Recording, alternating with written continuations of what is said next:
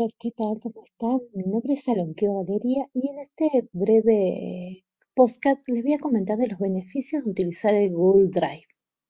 Estos últimos tiempos que han sido muy vertiginosos para los docentes, hemos tenido que renovar nuestras prácticas, por lo cual el Drive nos ofrece unas herramientas muy útiles a la hora de poder elaborar y modificar documentos.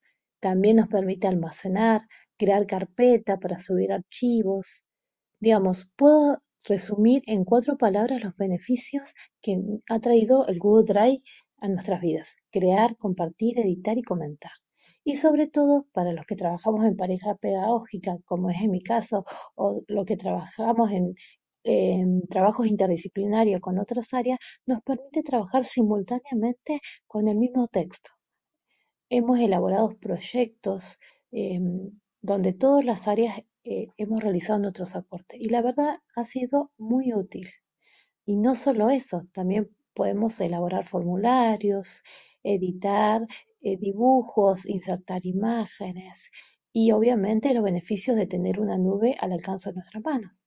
Así que un recurso amigo que recomiendo es el Google Drive. Y además, eh, un recurso que estoy explorando es el Canva.